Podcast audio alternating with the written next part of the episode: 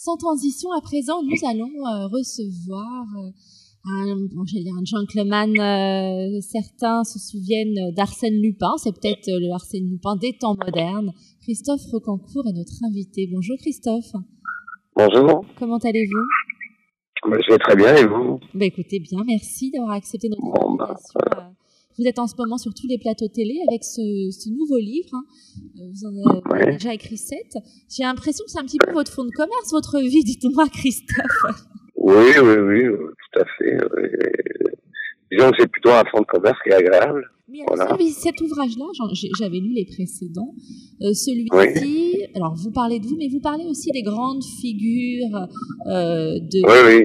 de, comme d'Alexandre Jacob à Franck. Euh, à, à, Daniel. Voilà, vous, vous, vous, parlez, et puis vous, bon, vous, vous, vous parlez de vous également.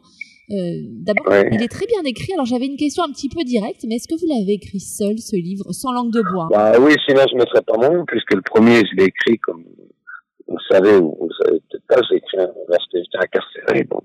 Oui, aux États-Unis. Euh, le. Voilà, le premier, donc oui, oui, j'ai écrit mes bouquins seul. Et... Bah voilà, je vous avoue. Voilà, la seule que j'ai fait en collaboration, c'est avec euh, les de l'ITélé, euh, c'était euh, l'affaire du 36, scandale au 36 chez Robert Laffont. Voilà. Bah alors écoutez, euh, vraiment, bah bravo parce que je l'ai trouvé très bien écrit, justement. Voilà, c'est gentil. Euh, on, on, sent qu'il y a un travail de recherche parce que en effet, ah oui, oui, j'ai l'impression que vous avez fait une vraie dissertation, un travail.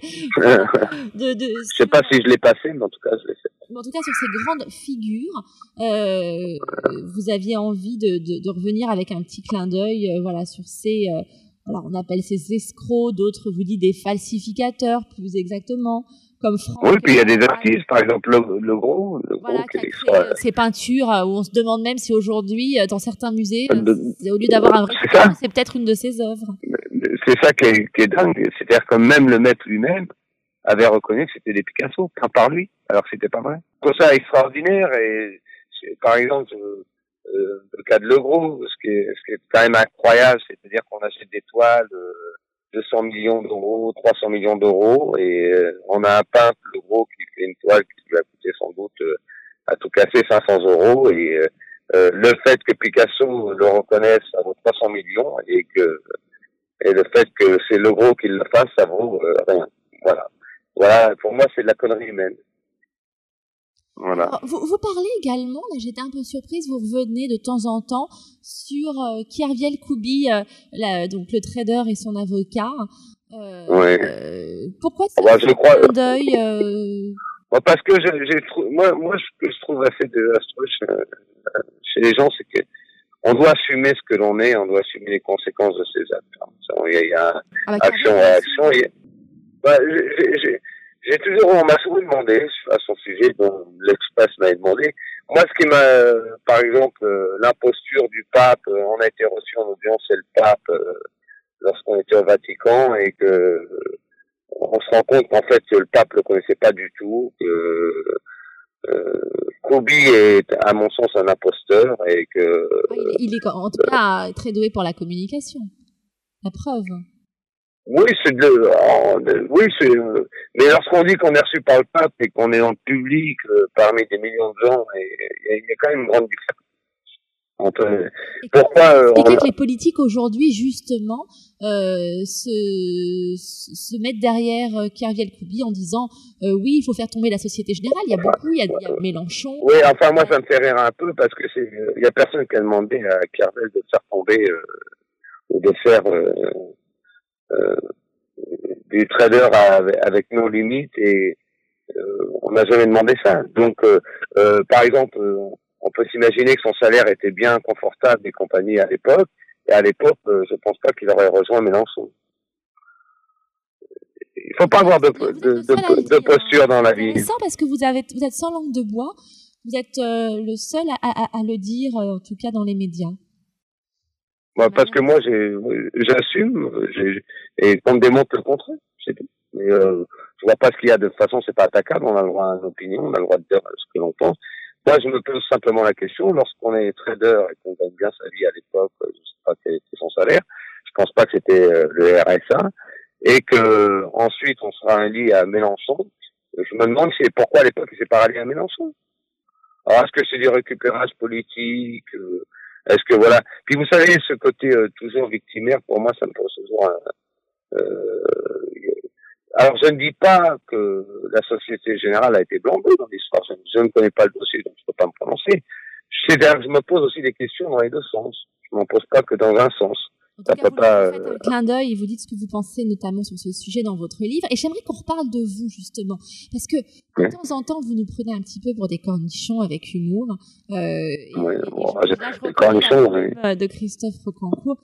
Quand vous dites, euh, par exemple, vous évoquez l'Église, contrairement euh, donc euh, à Alexandre euh, Jacob, si je ne me trompe pas. Euh, non, oui, Alexandre, oui c'est Alexandre Jacob, non c'est pas lui. Il y a tellement, vous parlez de tellement de personnalités.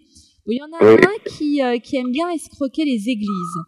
Euh, et vous dites. Ah, les deux sœurs, oui. Voilà, et vous dites, moi, alors non, ça, jamais. Euh, et, et, et, là, vous dites, euh, vous faites une, une, un petit pied de nez, j'avais noté la phrase, je vais la retrouver. Vous dites, ah oui, oui, j'ai des principes, moi.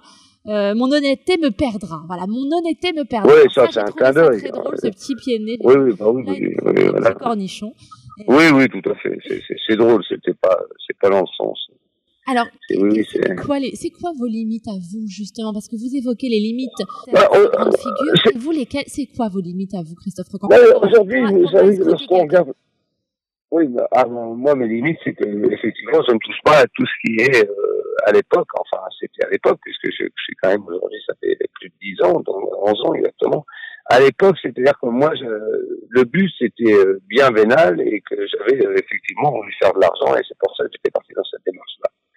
Euh, aujourd'hui, je pense que euh, lorsque je vois ce qui se passe aujourd'hui dans, dans le monde politique et dans le monde financier d'aujourd'hui, je, euh, tout me fait penser, voilà, tout me fait penser à croire qu'effectivement, alors si ma morale doit en prendre un coup, euh, j'ai pas de grande inquiétude par rapport à toutes ces figures-là. Donc, euh, je, crois que c'est ça a toujours été de tout temps. Euh, il n'y en a pas de gain euh, pour des raisons. Il y a la, la, corruption existe et voilà. Alors euh, malheureusement, je pense que c'est la couche inférieure qui paye toujours et que la couche supérieure, ce, ce sont des, des, des droits comme des droits féodaux. Et, à l'époque des rois, et je, je pense que, que ça restera comme ça. Euh, Qu'est-ce que vous avez ressenti pendant l'affaire Cahuzac? Ça m'intéresse, votre, votre avis sur le sujet bah, C'est-à-dire que je, je vais être honnête avec vous, si, si je me mets à rêver, je peux finir euh, ministre de la Justice. Voilà. Vous arrivez à me faire rire en début de semaine sympathique, mais oui, c'est. Ben oui, je, voilà. C'est quand même le gag le plus ultime d'avoir un ministre de l'économie on est, on est quand même dans le gag le plus ultime. Alors, vous, vous on est d'un côté très banané. Hein. Vous expliquez, vous revenez sur le fait que vous ayez décidé de partir aux États-Unis parce que le rêve américain, et puis vous pouvez gagner beaucoup plus plus rapidement, mais aussi prendre plus cher, comme vous l'expliquez, car là-bas, les peines s'additionnent, s'accumulent, contrairement à la France où c'est la peine la plus lourde qui l'emporte. Et c'est pour ça que vous avez mmh. passé 20 ans euh, non, vous avez oui, combien de temps aux États-Unis en prison? Oui, oui, j'ai vécu 20 ans aux États-Unis. Vous avez vécu là-bas 20 ans. Et donc, euh, et vous, vous, expliquez un petit peu le système là-bas, comment ça s'est passé. Vous revenez sur sur vos affaires euh, dans, dans, dans, cet ouvrage. Et là où je vous disais que c'était bien écrit, c'est que vous revenez sur vos affaires, vous revenez également sur des grands noms de, de l'escroquerie. Et vous décrivez, en effet, ça a souvent fait rêver. Euh, et les gens dans la rue vous arrêtent, certains vous dites, soit pour vous féliciter, soit pour vous traiter d'escroc, mais euh, on a le sentiment. Bon, non, généralement, il, euh, oui, il n'y a pas de, il y a, a, pas, c'est vrai que je bénéficie d'un capital sympathique, mais je crois qu'on en revient à ce que vous disiez tout à l'heure, j'ai pas une langue de bois. Voilà, je crois que c'est ça. Je rappelle, le public, il n'est pas dupe. Hein, quand il voit toutes ces conneries qui se dansent tout en haut, donc. Euh, je crois qu'il est en, en, voilà. Christophe, je pense que les gens voient les choses. Vous, vous parlez oui. de votre jeunesse en disant ça n'explique oui. pas tout. Euh, non, tout à fait. On a le sentiment quand même d'un beau gâchis parce que vous êtes doué, vous êtes doué pour les affaires, vous auriez pu faire des. Mais pourquoi un gâchis? Mais parce que vous avez quand même passé euh, beaucoup plus de temps à l'intérieur qu'à l'extérieur. Ouais, je, oui, vous n'avez pas de euh, regrets en vous disant que vous auriez pu faire ces affaires de la même manière. Mais, mais je ne serais pas l'homme, je serais pas l'homme que je suis aujourd'hui. Est-ce que vous recommenceriez voilà. tout de la même manière? Pas de regrets? Sans doute différemment, mais les regrets, c'est complètement inutile. Donc, euh, je m'interdis à en avoir puisque ça ne sert à rien. Euh, ça ne sert absolument à rien, ça ne peut changer rien. Moi, je suis positif, je pense que ce qui est, ce qui est devant, ce qui est derrière, c'est fait, voilà, point. Euh, la seule chose, c'est effectivement, j'aurais pu sans doute faire autrement. J'ai choisi le raccourci, comme j'ai dit la dernière fois. Alors, une autre question, un petit peu les sujets qui fâchent, mais vous évoquez notamment l'affaire euh, cocaïne avec le 36 qui est des Orfèvres. Vous expliquez que bon, vous étiez en prison, on vous reproche euh, on vous, voilà, d'être euh, mêlé à cette affaire. Vous dites c'est pas possible, vous revenez là-dessus. Est-ce qu'on peut voir pour l'affaire Catherine Brella aussi? Est-ce que vous pouvez nous éclairer sur ce sujet? Bah, moi, moi, je pense que s'il y a une escroquerie qui a bien été commise, c'est celle-ci. L'affaire Brella. Catherine Brella. Ouais. Voilà, vous, oui, j'ai été relaxé partiellement.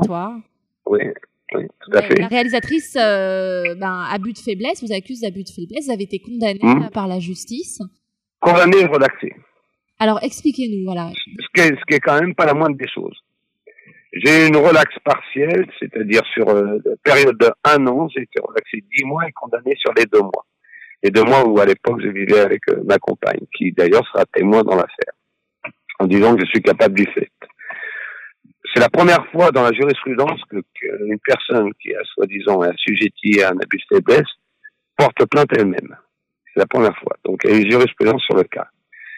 J'ai écrit un bouquin qui s'appelle Je plaide coupable, coupable de l'amitié qu'on s'est porté. Et ce qui est assez extraordinaire dans cette histoire, c'est que non seulement Catherine Brea avait eu son AVC bien avant, qui ne l'a jamais empêché de faire des films, et la preuve en est encore, c'est-à-dire que lorsque mon histoire passe au tribunal, elle fera un film derrière. Donc moi, ce que j'ai une question tout à fait légitime, mais elle n'en était pas à son premier scandale, une, une, question tout à fait légitime que je pourrais poser, est-ce que l'abus de faiblesse n'est attribué qu'à M. Rocancourt Donc tous les gens qui l'emploient, tous les gens qu'elle paye, toutes les assurances du cinéma, parce que vous avez bien compris que faire un film, c'est très lourd. Ah oui. Donc, elle n'a pas l'abus de faiblesse lorsqu'elle fait un film, elle n'est pas elle n'est pas assujettie à ça. Euh, les médecins qui la voient assurent les assurances du film sans problème, mais par si les autres ne le sont pas. J'ai jamais eu chez le juge, et c'est pour ça que j'avais fait un livre, j'ai demandé à être confronté à Catherine Brea, j'ai jamais été confronté. Et moi, j'aimerais savoir que les gens, et c'est vraiment, c'est, il y a une ignominie dans ça, c'est les gens qui sont vraiment subissent un habit de faiblesse, est-ce qu'ils font des films comme Catherine Brea? Est-ce qu'ils vont à Toronto? Est-ce qu'ils vont voyager faire la promotion pour un film à New York? Et prendre Isabelle Huppert pour jouer son rôle On est dans la pure mégalomanie. Catherine Brea, d'ailleurs, la presse avait tiré sans abus de faiblesse. Voilà. En tout cas, il y en a qui doivent vous remercier hein, et euh, grâce à eux, ils vivent bien. C'est vos avocats, dites-moi. Oui, oui, bon, enfin bon, c'est une bonne guerre. aujourd'hui parce que vous connaissez euh, vous connaissez euh, la loi, vous défendrez peut-être votre dossier mieux que quiconque. Moi, je crois que je me suis toujours bien défendu. Hein. J'ai ah, jamais eu. Euh, et, contrairement à ce que les gens peuvent croire, hein, j'ai pas un casier chargé. Moi, j'ai une condamnation, un casier judiciaire. Alors vous dites, hein, vous avez payé votre dette, les regards en coin, ça ne vous, vous, vous, ne les considérez pas parce que vous estimez, en effet, vous avez joué, vous avez perdu, vous avez payé la dette et laissé même. Voilà, on peut pas avoir une double peine. Hein. Sinon, ça sert à rien de d'incarcérer les gens. Déjà, la prison elle-même, c'est déjà, je pense que c'est assez lourd. Donc euh, voilà, il n'y a pas de. Je pense que la, double peine n'existe pas. Mais la France, elle est, elle est assez. Euh, la rédemption, elle n'y croit pas. La France ne croit pas. Elle ne cherche pas à prouver. Contrairement aux États-Unis ou dans d'autres. Oui, contrairement en Amérique, une fois que vous avez purgé votre peine, on passe à autre chose. Et voilà.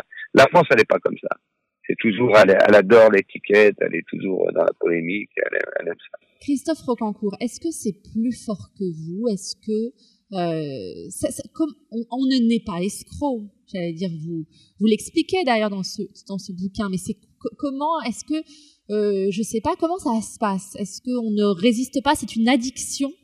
On est Non, du tout, du tout. Moi, moi, moi comme je l'ai dit, c'est pas une excuse, mais je venais d'un milieu extrêmement défavorisé.